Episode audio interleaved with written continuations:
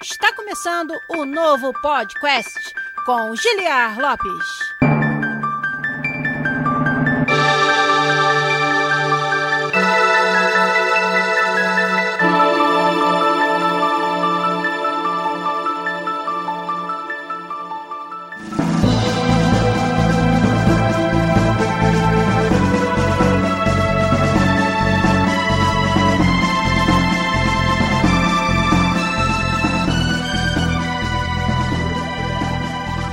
Podcast na área, galera! Estamos de volta mais uma vez nesse que é o único podcast onde você conversa em português com profissionais da indústria de games internacional. Eu sou Giliar Lopes, produtor dos games da série FIFA aqui na Electronic Arts, em Vancouver, no Canadá. E hoje, meus amigos, estamos recebendo aqui com muito prazer a nossa querida amiga, ouvinte, patrona e produtora de games, a Luísa Cecília, ou como a gente conhece, a Lu Cecil. Tudo bem, Lu? Obrigado por você estar aqui participando do programa com a gente. Ah, obrigada, Giliar. Obrigada pelo convite. É um prazer imenso estar aqui, assim. Uh, ouvia e assistia há bastante tempo. Tá aqui é tipo pop um achievement unlocked aqui do lado.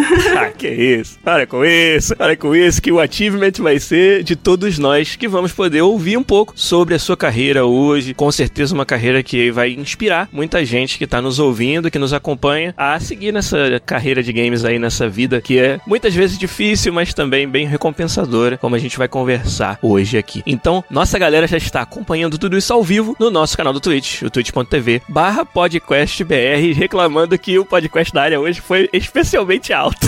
então, desculpa aí. Eu avisei no chat, né? Mas tudo, bem. Então já estão com a gente aí, ó. O Marchiori Matt, o Sr. Cevada, que está me dando aquela ajuda fantástica. Ele, o Garu e o Vitor Lopes nas pautas do programa também já tá aí. O Akio Ramada, o Lip SG, o Game no Pote, o Pedro Zander, o Bernardo com vários R's e vários N's, o Berson Crios, o Rani-san tá sempre aí também. O Cabelinho tá com a gente também, obrigado. A Bela Gonzaga, Cabiel Luffy também tá com a gente. Mais uma galera, com certeza. O Matt 95 também deu o opa dele aí. A Carol Dot também deu o oi dela aí no nosso chat. Então, com certeza, muito mais gente vai aparecer pra gente fazer o episódio de hoje, o episódio 327 do podcast, com a Lu Cecil, que vai começar agora. Vamos lá.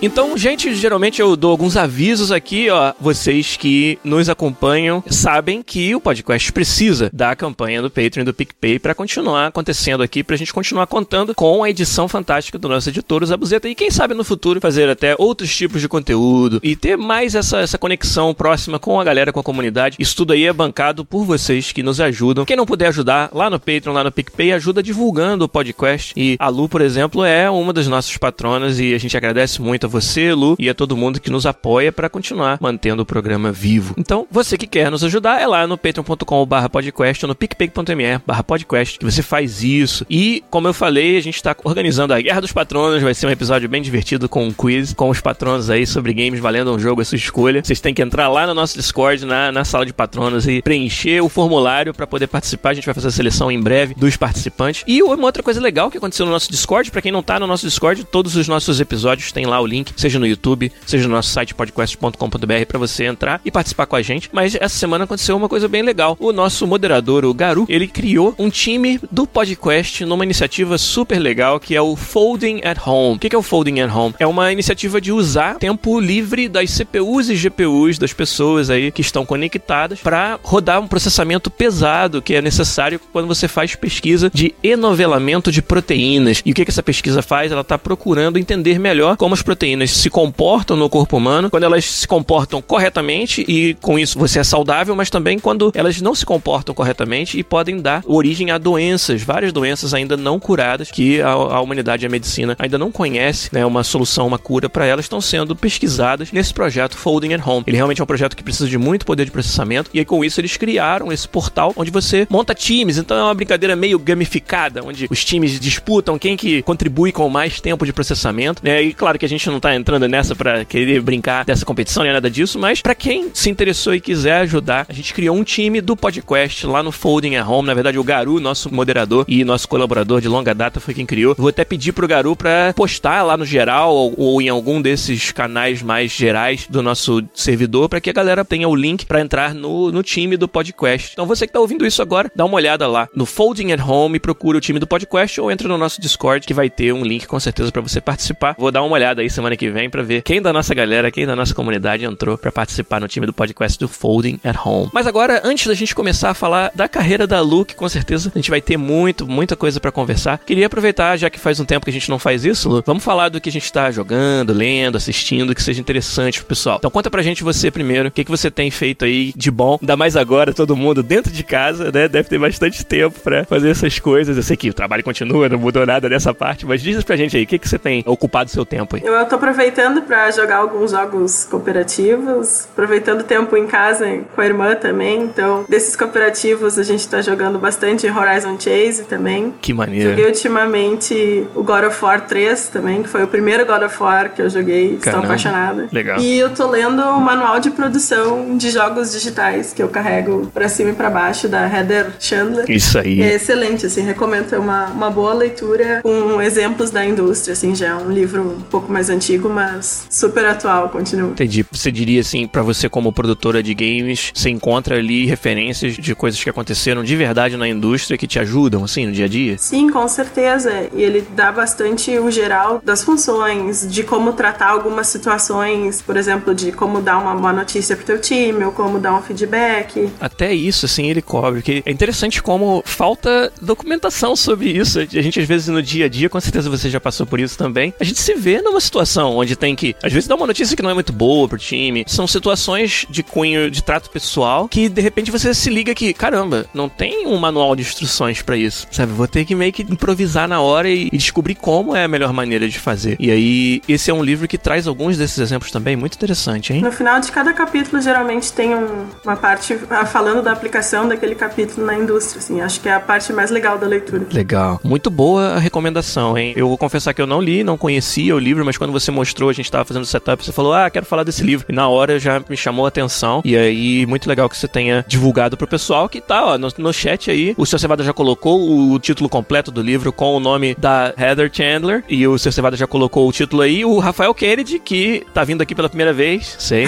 falou que tem esse livro também e gosta bastante, então legal. O seu Cevada tá admirado que tem homem chamado Heather. Tem, pior que tem. É um, nome, é um daqueles nomes andrógenos, assim, que você pode usar pra qualquer, pra qualquer gênero. Muito legal, Lu. Eu vou correr atrás desse livro também, porque pra nossa profissão parece que é super interessante. Como você falou, essa parte de exemplos e, e casos de verdade que aconteceram na indústria é sempre tão raro da gente ter acesso e tão legal quando acontece. Então, muito bom. Da minha parte, tive a oportunidade de experimentar o demo do Final Fantasy VII Remake. Eu sei que pra galera que tem, tem mais tempo aí, já virou old news o demo do Final Fantasy VII, mas eu só pude jogar essa semana. E eu sou grande fã do Final Fantasy VII original, tô muito empolgado pro remake, apesar de que uma parte de mim é aquele velho chato que gostaria talvez que alguns clássicos ficassem só na memória e não fossem refeitos pra, sei lá, pra você não ter uma, uma impressão diferente, porque os jogos velhos, eles parecem tão melhores na nossa cabeça, né, do que o que a gente acaba descobrindo se a gente joga de novo. Mas não, esse remake, eu acho que tem uma galera tão grande aí que quer que ele aconteça que eu acho que isso justifica. E, pelo que eu joguei no demo, eu fiquei mais empolgado, mais convencido de que vai ser um jogo que vai se sustentar, independente se você é fã do Final Fantasy VII antigo, se você sequer teve oportunidade de jogar não. Eu achei que a jogabilidade tá bem moderna, né? Um jogo que um dos modos que você pode jogar é um que você se movimenta livremente durante o combate, que não é algo que tinha no Final Fantasy VII. Final Fantasy VII ainda é um JRPG bem clássico com a batalha em turnos, né? E esse novo lembra bastante os novos Final Fantasies, né? Os mais modernos. Mas uma coisa que eu senti, assim, que talvez seja uma picuinha que eu tenha com os jogos, porque eu trabalho na área de audiovisual, de presentation, de câmeras, é que a, a presentation do Final Fantasy VII parece assim, que eles pegaram um jogo lá de 1900 e pouco e aí fizeram um remake pra 2005, assim, sabe? Então, ele ainda tem umas técnicas de câmera, a forma como ele voa pelo cenário para mostrar, que é bem o estilo das cinemáticas do Final Fantasy, do filme de CG de Final Fantasy que teve, né? Mas que tá tão datado hoje em dia, você vir de cima e parar atrás do personagem. O acting, né, também, os movimentos dos personagens que foram capturados são muito exagerados, né? O personagem, o Barrett, que é um dos personagens que você interage bastante nessa primeira missão do jogo, ele é todo exagerado, as reações dele são todas, assim, cartunescas num ambiente de jogo que parece um pouco mais sério, um pouco mais dark, né? E aí essa quebra um pouco de, de estilo aí, ela salienta para mim que é um jogo que talvez nessa parte de presentation, apesar de ser um remake, ainda tá datado. Né? Mas eu acho que é picuinha da minha parte mesmo. Gostei muito de tudo que eu vi fora isso e com certeza devo jogar. E o Cabelinho falou, ó, pode ser exagerado ou datado porque é o estilo dos JRPGs, o estilo de contar histórias nos JRPGs, que eu também considero que seja um, um componente, mas o Final Fantasy VII tinha a oportunidade de ser algo um pouco mais, não sei, moderno, contemporâneo, já que a gente tá fazendo um remake dele. Mas eu achei legal, cara. Eu tô realmente, sabe, criando caso à toa aqui, porque eu gostei bastante do que eu vi no demo e a demo me deixou realmente muito empolgado para jogar. Não sei, Lu, você, você curte RPG japoneses? Não sei se é a tua praia, como é que é? Eu joguei mais quando eu era criança, mas então a gente não sabia nem ler, é, nem ler inglês ainda, então tu só ia tentando, assim, Exatamente. Jogar. Mas hoje não tenho jogado muito, assim, geralmente vou pra parte da aventura. Sim, é bem difícil você ser um fã do JRPGs hoje, eu acho, né? Tem pouquíssimas exceções de jogos que, que sequer a gente tem, sei lá, paciência para jogar, porque é um estilo que talvez não tenha evoluído tanto, né? E a gente acaba ficando preso nas mesmas coisinhas que assolavam ele há 15 anos atrás. E às vezes você não tem mais paciência de jogar os jogos que você jogava 15 anos atrás, tem nem mais tempo, né? Uhum. Mas, cara, eu curti bastante, com certeza esse vai ser um jogo que eu vou querer terminar de novo no remake assim que sair. Se é que a gente vai, vai ter um jogo inteiro para jogar, né? Porque eles anunciaram essa história dos episódios, então eu não sei como é que vai ser, mas o demo acho que me deixou bem empolgado, fiquei bem feliz. Então eu queria contar para vocês aí da minha, minha jogatina de Final Fantasy VII Remake demo.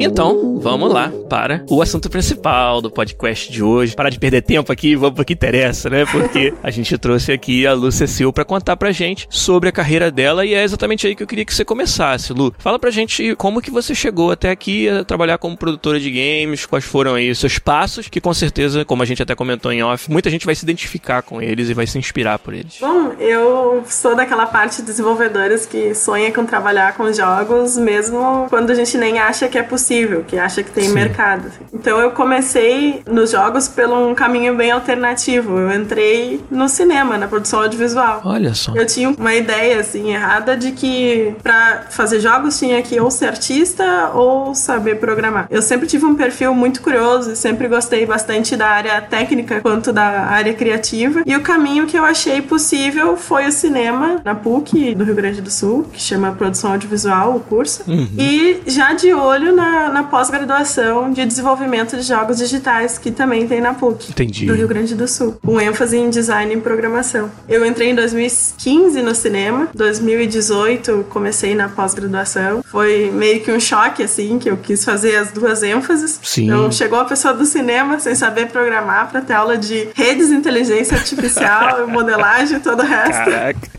Mas foi muito legal, assim. Eu, eu, uma apaixonada por todos os assuntos, me meti em todas as aulas, me dei super bem. A primeira jam que eu participei foi de programadora, com seis meses de experiência, assim, de aulas, né? Que uhum. Quase que era um, um conteúdo por osmose, assim. Que era um conteúdo muito avançado, claramente, para mim. Entendi. Sabe uma coisa que eu achei super interessante, só dessa parte que você já falou, é que você disse que quando entrou no curso, já planejava fazer essa pós depois. E acabou cumprindo esse plano, que não é tão comum assim de acontecer. Quando a gente está entrando na universidade, a gente às vezes nem sabe direito o que vai estar tá estudando lá. E muitas vezes as pessoas descobrem que não era aquilo que elas gostavam, ou né, fazem um ajuste ali de percurso. E com você parece que conseguiu completar um plano que você tinha lá no começo. Como é que foi quando você começou o seu curso da graduação primeiro? Você encontrou ali aquilo que você realmente esperava? Como é que foi para você essa diferença entre expectativa e realidade da universidade? Eu sabia que eu queria fazer jogos, era só o que eu sabia. O que eu ia fazer ali dentro não não era claro para mim. Veio muito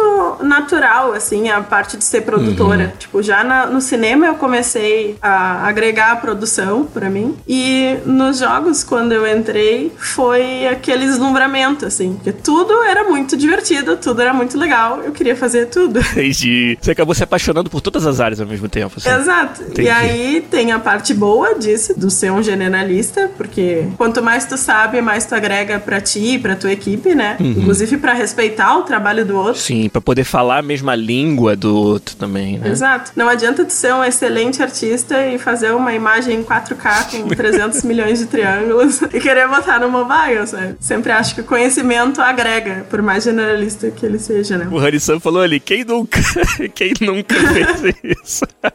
Legal. E aí, nos jogos, o pessoal me disse assim, olha, existem duas funções que mexem com tudo um pouco, que são os unicórnios da indústria, Sim. que é o tech artist e o produtor. Eu, olha, que legal, vou ver como é que funciona essa coisa de tech artist. Aí eu, não, falta muito conhecimento ainda. E o meu perfil muito é de produção, certo? Sim. Às vezes eu saio pra jantar e quando vejo eu que tô fazendo os pedidos da mesa, eu, sabe? É natural. Otimizando o processo do jantar ali.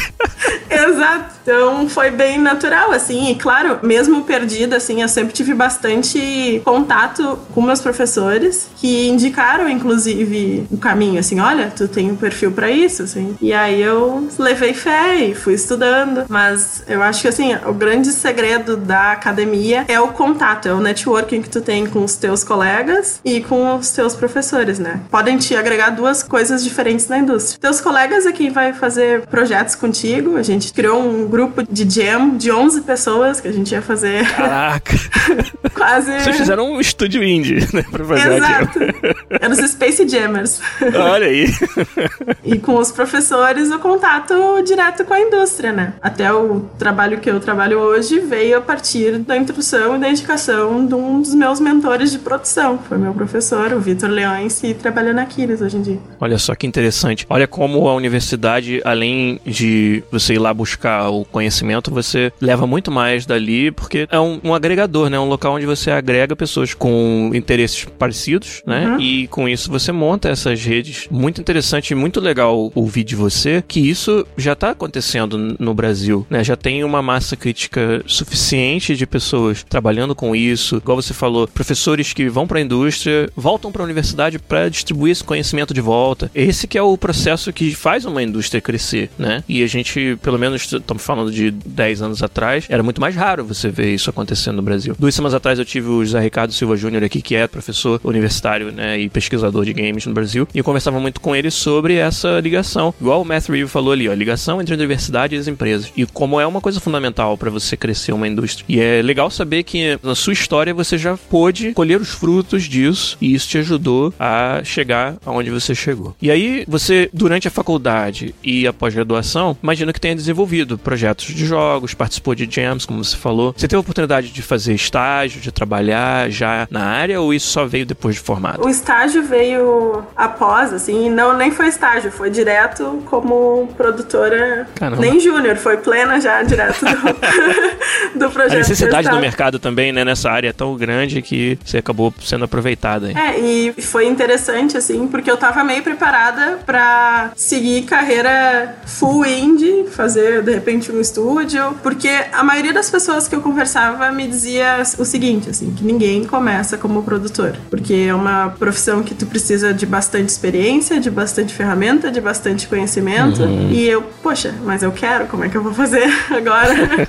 Até foi uma, uma surpresa, assim, que o mercado tenha aceitado tão rápido, então eu sempre tentei adquirir o maior número de conhecimento possível, conversando com pessoas da indústria, indo a eventos, estudando o que o pessoal está estudando. Até o meu, meu artigo final do curso foi nesse sentido, foi uhum. produtores, o que comem, onde moram, onde se escondem.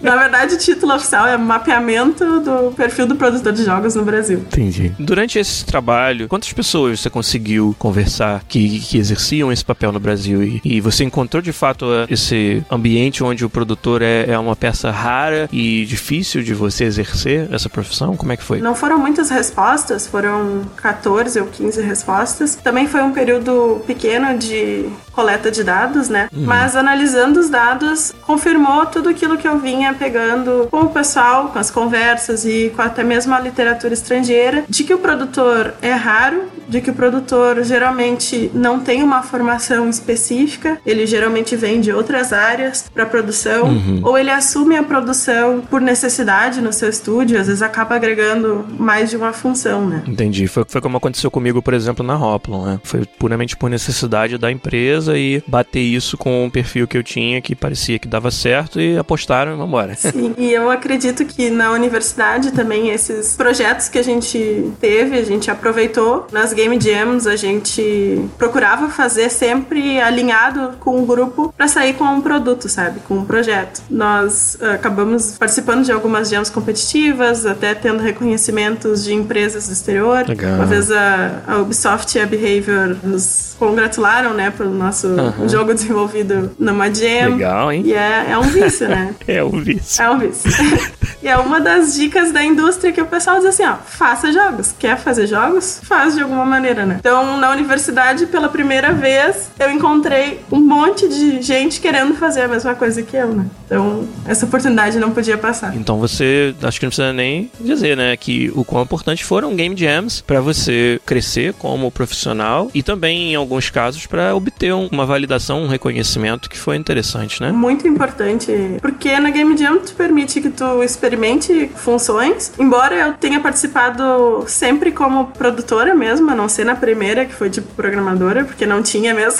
Mas assim, se tu der certo, tu fica um jogo legal em dois dias. Se tudo der errado, tu saiu com no mínimo um aprendizado. sabe? Cada dúvida. tu sai com um aprendizado. Muito legal. E aí, depois então de formada, conta um pouco mais pra gente do- da sua carreira, que mais que você veio conquistar como produtora de games até agora. Eu acredito que a, a carreira tenha sido alavancada por um projeto que a gente fez na, na pós, que era o Mesmerized, que é um jogo que participou do Festival de Cinema de Gramado, no Gramado Film Market. Foi o primeiro Uhum. jogo a entrar numa competição alternativa lá do festival. Legal. E depois nos inscrevemos ele também no SB Games, que foi Isso. vindo o nosso maior reconhecimento. Assim. Esse jogo de TCC foi praticamente uma empresa que a gente tinha dentro dessa cadeira. Assim. Nós tínhamos seis pessoas trabalhando no projeto. Era um projeto que a gente fazia nos horários alternativos, porque a maioria do pessoal trabalhava. Mas foi um projeto que acabou chamando bastante atenção, assim, que ele Verdade. saiu com um bom resultado, assim, nesse pouco tempo de desenvolvimento e foi reconhecido no SB Games, entrou nas categorias de melhor jogo de estudante e melhor jogo mobile. Essa oportunidade de conversar com as pessoas a partir do produto e do jogo que tu fez, nossa, foi sensacional, assim. Legal. A gente mesmo se conheceu pessoalmente lá no SB Games 2019, por ocasião de você estar lá com sua equipe apresentando o Mesmerize na- no Festival de Jogos, que foi bem legal. E de fato, um jogo que chama muita atenção. Um projeto que a gente tem até ó, a galera da comunidade falando ali. O Sr. Cevada falou que jogou todas as fases e precisa só de mais fases.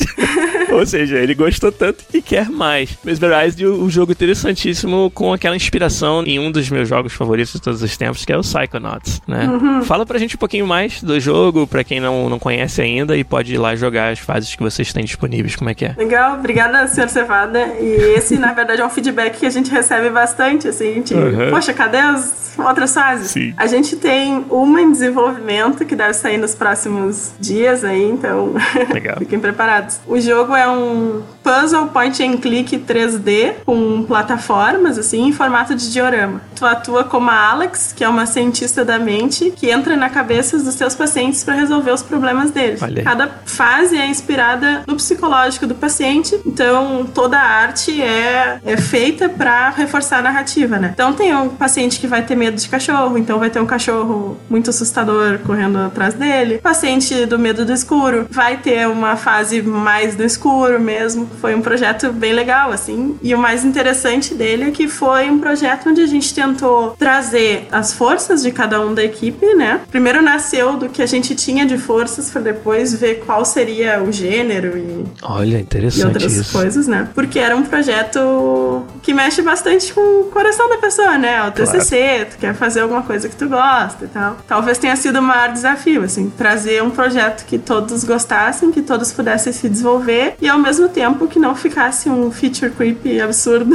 Sim. Isso é tão raro de acontecer, mas quando acontece, eu acho que o resultado é tão recompensador. Que é, como você disse, ter um projeto que se encaixa. E, e como você falou, não, é, não foi por acaso. Ele foi pensado para se encaixar naquilo que cada membro do time gosta de fazer e das suas habilidades também. Então, é um desafio tão complicado, né, de você resolver, principalmente quando você tem um tamanho menor, quando você é indie, quando você precisa bater a sua visão criativa com a, a realidade das possibilidades do seu time. E olha que, que papel fundamental do produtor nessa hora, né? Eu imagino que para você tenha sido um desafio muito grande ser a pessoa que tá justamente ajustando esses interesses para que tudo se encaixe no projeto. Foi mais ou menos assim? Sim, com certeza. Escopo era a palavra principal, assim, que eu mais batia, uhum. porque a gente tinha um tempo determinado, a gente tinha seus projetos e trabalhos durante o dia, então a gente já se organizava remotamente, a organização do projeto teve que ser bem, bem respeitada, assim, mas é aquilo, eu dou mais os créditos pro time, assim, eu sempre digo que um produtor ajuda o time, mas um produtor sem time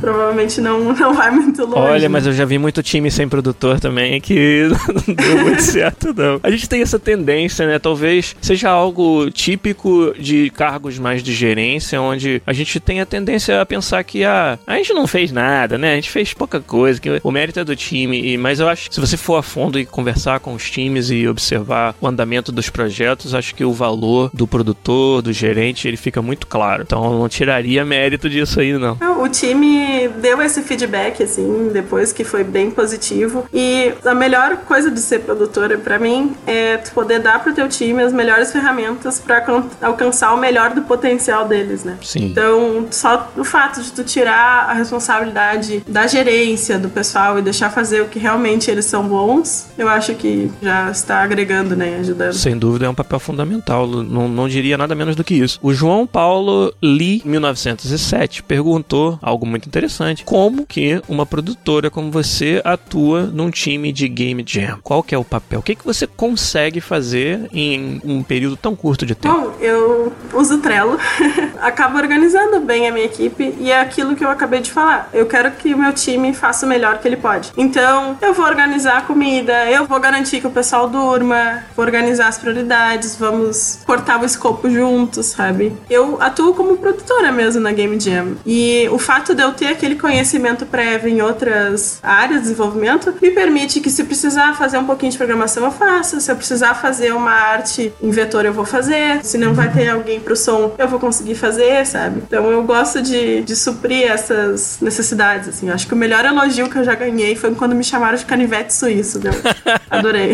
é exatamente isso que acaba sendo, né? As duas coisas que você falou que eu achei super interessantes aí. Sobre o escopo é a primeira delas. Todo mundo que participou de projetos de games, às vezes de longa duração, já teve o problema do famoso scope creep, que é quando você vai adicionando coisas a fazer porque é maneiro, porque o jogo vai ser tão mais legal se tiver isso, e você pode entrar numa espiral negativa pro projeto se você deixa isso correr solto. E é tão difícil para quem é membro do time, que tá ali o dia inteiro concentrado em fazer o melhor jogo possível, enxergar que muitas vezes você tá cavando um buraco maior do que você vai conseguir tapar depois, né? O papel do produtor é tão fundamental nessa hora, né? De dar essa visão de fora, essa visão de todo do projeto e muitas vezes colocá-lo de volta nos trilhos, né, Lu? Então imagino que numa Game Jam, então, que é pouquíssimo tempo, que às vezes você não vai conseguir entregar além do estritamente fundamental para aquele projeto. O ter um produtor ali ajudando o time a manter esse foco, essa visão, é fundamental, né? Sim, é, a gente não pode esquecer que jogos tem que ser cumprir o seu papel de, de ser bom, gostoso de jogar, divertido, não necessariamente divertido, porque pode ser muito triste, mas tentar entregar a essência. Eu acho que essa é a dica da Game Jam, sabe? Se tem um lugar onde você tem que se reduzir a essência é na Game Jam, né, cara? É, e isso é muito legal. É, é um exercício fundamental, acho que para todo mundo, até para quem nunca foi,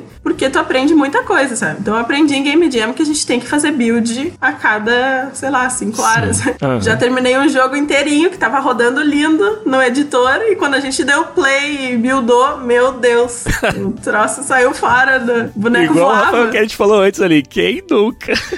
quem nunca, Nossa, exato. Não são coisas que a gente vai aprendendo. E a outra coisa muito interessante do que você falou sobre o papel do produtor na Game Jam, mas que vale também para projetos que não são Game Jams, foi quando você falou dessa versatilidade. Ah, mas e se precisa implementar uma função ali no código, eu vou lá e, e tenho condições de fazer. Precisa desenhar a textura, eu vou lá e faço. Eu vi isso de perto muito no começo da minha carreira, quando eu tava lá na Paralelo Computação, nosso pequeno estúdio lá no Rio, e a gente fez um projeto pra TV Globo, pro programa TV Xuxa, que era um game que as crianças iam jogar no palco. E o produtor do lado da Globo desse projeto era o Henrique Olifi Fears. Hoje o Henrique é o fundador da Bossa Studios em Londres, que fazem Surgeon Simulator, I Am Bread e vários outros jogos de grande sucesso. A Bossa é um estúdio bem respeitado, né? E aí o Henrique na época trabalhava na Globo, era o produtor do lado deles desse projeto. E o Henrique foi pro nosso estúdio nos dias de finalização. Primeiro, eu era muito jovem, começando na carreira, era designer e era produtor, mas não sabia do projeto nosso. E eu tinha essa dúvida, tá, pra que que a gente precisa de um produtor do lado da Globo para esse projeto, né? Não parecia que precisava. E aí o Henrique me ensinou muito sem saber que tava me ensinando, sabe? Em como ele manteve o escopo e as prioridades do projeto na linha. Então ele sabia o que que a produção do programa TV Xuxa esperava tirar do jogo. Então toda vez que nosso escopo ia para um lado que não precisava, ele trazia de volta, falava: "Não, gente, isso aí é legal, mas isso não é o mais importante pro objetivo do projeto, né?" Então eu aprendi muito só com ele fazendo isso. Mas o mais legal foi essa disponibilidade dele e vontade dele de ir para dentro do nosso estúdio. E teve uma noite que a gente tava, sabe, trabalhando até, sei lá, 11 horas da noite. O Henrique sentou lá e falou: Cara, tá faltando umas nuvens aqui nessa cena. Foi pro Photoshop e começou a desenhar as nuvens, sacou? E botou no jogo. E que era um, um jogo espacial, assim, então tinha, precisava de umas nuvens de gás, assim. E aí, esses assets que você tá voando pelo jogo lá do TV Xuxa, que é um jogo de nave, e vai passando por dentro dessas nuvens, que era um pedaço do jogo onde você só tava voando pra frente, entre uma fase e outra. Então tava meio chato. E pra TV precisava ser algo interessante, assim, visualmente. Henrique Oliviers, produtor da Globo, foi lá e desenhou aquelas nuvens de gás pra nave voar por dentro, sabe? E isso foi fantástico, assim. O cara simplesmente sentou lá e fez e botou no build e, sabe, tinha todos os atalhos para tudo. Assim, ele já sabia em que formato tinha que exportar, como que fazia para funcionar e tal. Então foi muito legal. E hoje, além de eu ter aprendido muito com ele nessa. em o que é ser um produtor e quais são as coisas que a gente pode contribuir para um projeto, também me mostra o quanto o Henrique é um cara diferenciado, assim. E se hoje ele tá com esse sucesso da Bossa Studios aí, mundial, os jogos dele são comentados e jogados no mundo todo, não é à toa. É um cara realmente que, sabe, tem essa gana e essa vontade de exercer um papel muito legal de produtor na indústria de games e que para mim foi uma inspiração bem grande. E aí quando você falou de, ah, eu como produtora posso sentar e posso fazer várias coisas diferentes, me lembrou muito esse exemplo que o Henrique deu para mim lá no começo da minha carreira. É uma vantagem, assim, de ser produtor é tu estar tá em contato com todo o time. Então, tu vai aprender uma coisa nova, uma particularidade daquela área todos os dias, né? Exatamente. É sensacional, adoro essa parte. Por isso que eu gosto do produtor que senta junto da galera, sabe? Senta no meio do time. Eu gosto muito de não ter barreiras, não ter paredes, não ter portas, não ter nada no, nos estúdios fisicamente mesmo. Porque às vezes você tá ouvindo uma conversa que não é nem contigo, mas você tá aprendendo algo ali sobre como algo funciona, que pro produtor acaba sendo fundamental. Então isso aí é muito legal quando a gente tem a oportunidade de estar no meio de todo mundo. E na EA, por exemplo, é assim: o nosso time tá todo junto. Eu tô ali, eu, tá tendo conversa dos programadores a um cubo de distância que a gente tá sempre participando e isso é muito legal.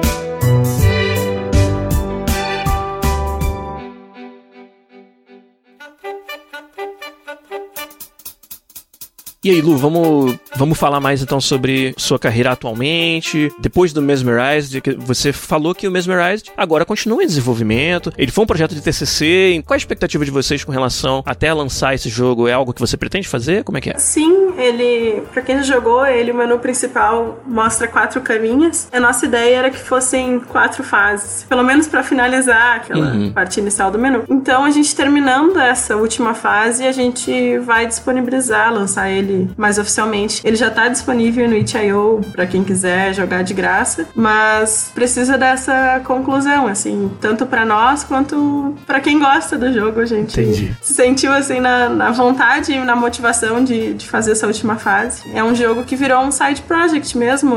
É um jogo que se torna caro para ser produzido, porque cada fase tem que ser feita do zero, level design, os assets se aproveitam muito poucos, porque cada um segue a narrativa da cabeça do paciente. Sim, é a mente de um outro paciente, então tem que ter essa diferenciação, né? Então ele vai ser concluído e tem um carinho muito grande, assim, no coração de, de todos nós que desenvolvemos. Legal, o Sr. Cevada tá nos ajudando pra caramba durante a live e já colocou ali o link no itch.io do Mesmerized pra galera que tá nos assistindo. Com certeza esse link vai ficar também em todos os posts no nosso site, no YouTube, etc. A gente vai colocar lá pra vocês todos que estão ouvindo poderem ah, experimentar o jogo Mesmerized da Lu. Mas e aí, depois do Mesmerized, o que aconteceu? O que você tem feito hoje em dia? Conta pra gente. Ah, então, depois do Mesmerized, logo após, ainda nem estava terminada oficialmente a minha pós-graduação em jogos, eu fui apresentada para uma empresa que a gente trabalha remoto, full remoto, é a Hermit Crab Game Studio, e eu fui contratada como produtora para assumir a finalização do projeto Futebol Freestyle Olha. com o jogo,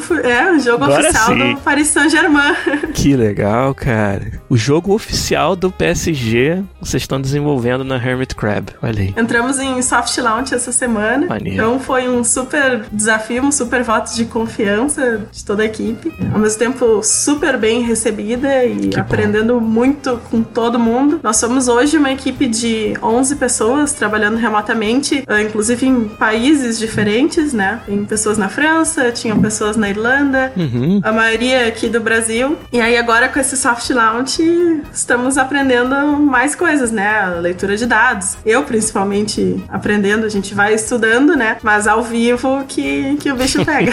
E aí você entrou nesse time como produtora encarregada de trabalhar nesse projeto, ou seja, coordenar essa equipe que você falou tão multicultural aí e espalhada né, fisicamente também pelo globo, que deve trazer várias dificuldades de horário e tudo. E o senhor Cevada já colocou o link do Football Freestyle aí no nosso chat também. Olha que maneiro. Mas fala, Lu, desse desafio. Eu vou querer falar sobre a parte de análise dos dados e daquilo que. como muda a forma de desenvolver os jogos quando você considera a performance dele ao vivo. Mas antes disso, fala um pouco mais sobre esse desafio. Como é que se compara, por exemplo, com o Mesmerize? Vocês estavam todos na mesma cidade? Ou não, não sei. E agora nesse projeto onde está todo mundo espalhado, como é que mudou pra você no seu papel? Ah, a principal diferença é que o Mesmerize já era um jogo premium, né? Então, um jogo free to play tem essas outras camadas de desenvolvimento. Sim. Nós já trabalhávamos com ferramentas de desenvolvimento remoto. A gente usava o Discord para se comunicar, a gente usava o Hack and Plan durante o desenvolvimento do Mesmerized. Então, são as ferramentas que vão se moldando para o estúdio que tu precisa, né? Na verdade, a comunicação é a coisa mais importante de um time remoto. Então, fortalecer e manter isso é a prioridade, né? E as ferramentas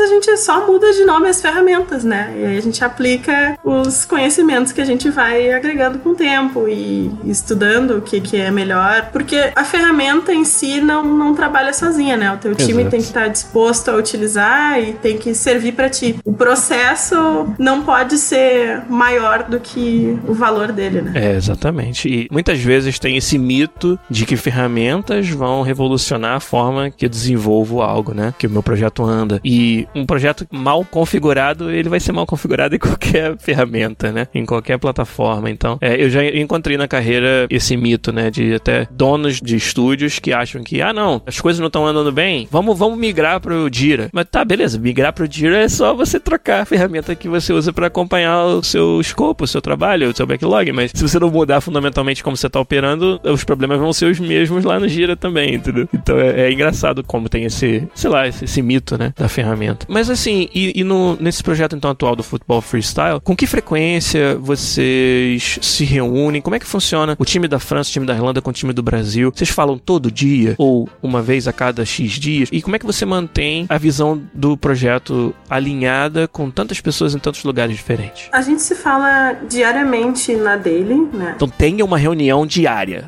que vocês Tem uma fazem. reunião diária. A gente busca ter essa reunião com o intuito da gente aproximar mais, né? Porque a gente não se vê fisicamente, exceto por algumas reuniões de vídeo, né? Que a gente faz esporadicamente. Uhum. Então, fortalecer essa união é uma das coisas mais importantes para mim como gestora de projeto, né? Mais do que gerir projeto, a gente gerencia as pessoas que estão fazendo esse projeto, né? E aí eu queria também falar sobre essa parte da análise de dados. Você disse que pela primeira vez está desenvolvendo um, um jogo free to play com um soft launch, né? O que para quem não sabe é quando você lança o jogo em alguns mercados com um alcance reduzido, mas para testar o mercado e obter daí dados que vão guiar o seu desenvolvimento para frente. Como que está sendo esse processo de aprender a fazer isso e o você acha que é importante isso no papel do produtor ter esses dados que estão vindo da performance ao vivo do jogo para orientar o seu desenvolvimento para frente? Ah, eu acredito que essa leitura de dados seja talvez a parte mais importante agora no soft launch, principalmente para te aprender e iterar no mesmo projeto ou até mesmo nos próximos, né? Ah, sim. Ah, no nosso estúdio a gente tem uma pessoa que é capacitada para isso, né? Mas tô sempre de olho ali para aprender, para ver o que, que a gente pode melhorar, para melhorar os nossos números, retenção. É um outro mundo à parte. Eu vi tu falando sobre isso esses dias em um podcast e realmente é quando a gente aprende isso, a gente torna a olhar o jogo como um produto, né? Sim, exato. E então esse profissional que você está falando é o analista de dados, alguém que estar tá ali olhando para performance do jogo e não necessariamente, pelo menos na minha experiência, o analista de dados não precisa entender de games, né? Mas ele entende da performance do produto, ele sabe, por exemplo, quando o número de usuários ativos diariamente está abaixo de uma curva que vai levar ao, ao lucro, né? Vai levar aos objetivos de negócio, mas ele não sabe necessariamente como vai aumentar esse número de usuários ativos diários. Aí entra o papel do designer e do produtor de trazer novas features ou mudanças no conteúdo, ou seja lá o que for que você precisa fazer no game para atingir aquele objetivo, né? Você acha que isso aí é um desafio adicional ao que você vem experimentando até hoje na carreira, que agora não mais é só fazer o jogo que vai ser mais divertido, mas também o jogo que vai atingir esses outros objetivos? Como é que funciona isso na cabeça de uma produtora como você? Ah, eu acho que tu adiciona uma camada de complexidade em todo o processo, assim. Sem dúvida. Eu cheguei nesse projeto para finalizar ele, mas com certeza esse conhecimento agora faz com que meus futuros projetos já venham com esse conhecimento agregado de análise de dados e já poder construir os próximos jogos melhor, um público mais certeiro, até mesmo que o mercado está pedindo hoje, né? Acho que é um outro nível ali de entendimento mesmo. E não é porque tu está usando os dados que vai ser um jogo menos divertido, pelo contrário, a tendência é que tu refine cada vez melhor. Claro, se parte do que mantém as pessoas jogando e traz novas pessoas para jogar é o fato do jogo ser atrativo, divertido, mas o insight que você obtém através dos dados às vezes te surpreende também, te mostra algo no seu jogo que você não sabia que estava sendo ali um, um, filtro de pessoas e acaba sendo. Nessa linha que eu queria responder a pergunta do Sr. Cevada no, no chat que ele perguntou. Tem algum exemplo de algo que você muda no game baseado nessa análise? Eu posso dar um exemplo meu, se você tiver algum também que você pense na hora, você manda depois. Mas já aconteceu, por exemplo, comigo de mudar a duração do tutorial, porque na análise da performance dele ao vivo a gente descobriu que muita gente parava de jogar depois de um determinado número de minutos e não não claro ali que tinha algum salto de dificuldade que estava fazendo as pessoas saírem. A gente não conseguiu identificar, ah, talvez esse objetivo, essa missão esteja fazendo as pessoas desistirem. Não, era realmente questão da duração. Talvez a gente estava sendo muito lento em apresentar o que tinha de interessante no jogo naquele tutorial e as pessoas estavam perdendo interesse saindo. E aí esse foi um exemplo de esses dados vieram para nós como, ah, determinado momento do tutorial as pessoas saem e a gente identificou que era simplesmente a duração dele. E aí você faz uma mudança para tentar reter mais esse usuário e fazer com que mais pessoas passem do tutorial para jogar as fases do jogo. E aí você aplica isso, coloca de novo ao vivo, atualiza o seu jogo e observa os dados novamente. E aí você confirma ou não confirma aquilo que você tinha pensado. Mas é um exemplo que a gente pode dar para o seu cevado. Tem algum exemplo também da sua parte que você consegue lembrar, assim, agora? Numa escala menor, eu lembro do recolhimento de feedbacks do Mesmerized, né? Uhum. Não foi exatamente com software de dados, mas foi no, no cara a cara ali,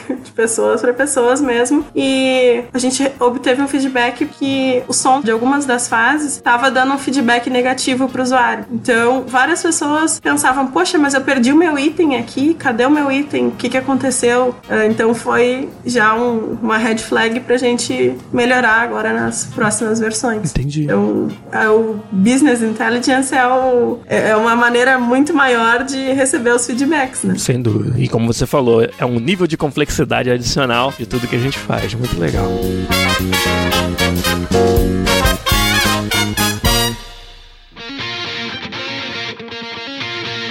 Então, gente, é isso. Eu espero que para vocês tenha sido tão proveitoso e uma conversa tão inspiradora quanto foi para mim aqui trazer a Lu Cecil, Luísa Cecília, nossa querida amiga, patrona, produtora de games, colega. Queria, Lu, agradecer demais o seu tempo, a sua generosidade com que você contou tudo sobre sua carreira aqui, não segurou nada, né? E eu acho que para quem tá nos ouvindo é uma grande inspiração. Então, parabéns por você ter chegado até aqui, mas com certeza só o começo da sua carreira. Com certeza também você vai voltar aqui no programa para a gente conversar mais sobre outros projetos, outras áreas da produção de games que é tão raro a gente ter a oportunidade de conversar com alguém que de fato exerce essa função por tudo que você falou, né? Por tão difícil que é ser produtor de games e muitas vezes ter que explicar, justificar para os outros o que você faz no arranjo desenvolvendo os jogos, mas que a gente que, que tá dentro disso vê o valor e vê, principalmente como eu brinquei lá na, na frente, conheço quando os times não têm produtor o que acontece. Então dá pra gente reconhecer esse valor. Mas muito obrigado, então, por você ter vindo aqui conversado com a gente, tá, Lu? Foi um prazer te receber. Eu que agradeço, o prazer foi meu. Muito obrigada. Legal. Ó, pra todo mundo que tá nos ouvindo aí, os links de tudo que a gente conversou, do Mesmerized, do Football Freestyle, vão estar aí nos posts. Quem quiser encontrar a Lu Lu nas redes sociais também é arroba Lucecil, com o Y lá no final. Tá aqui na live, vai estar tá também os links para vocês entrarem em contato com a Lu e conversar mais sobre essa carreira dela, que realmente é uma inspiração para todos nós. Mas a gente vai ficando por aqui no podcast 327. O Rafael Kennedy quer o seu zap. Acho que essa daí eu vou ficar devendo pra ele.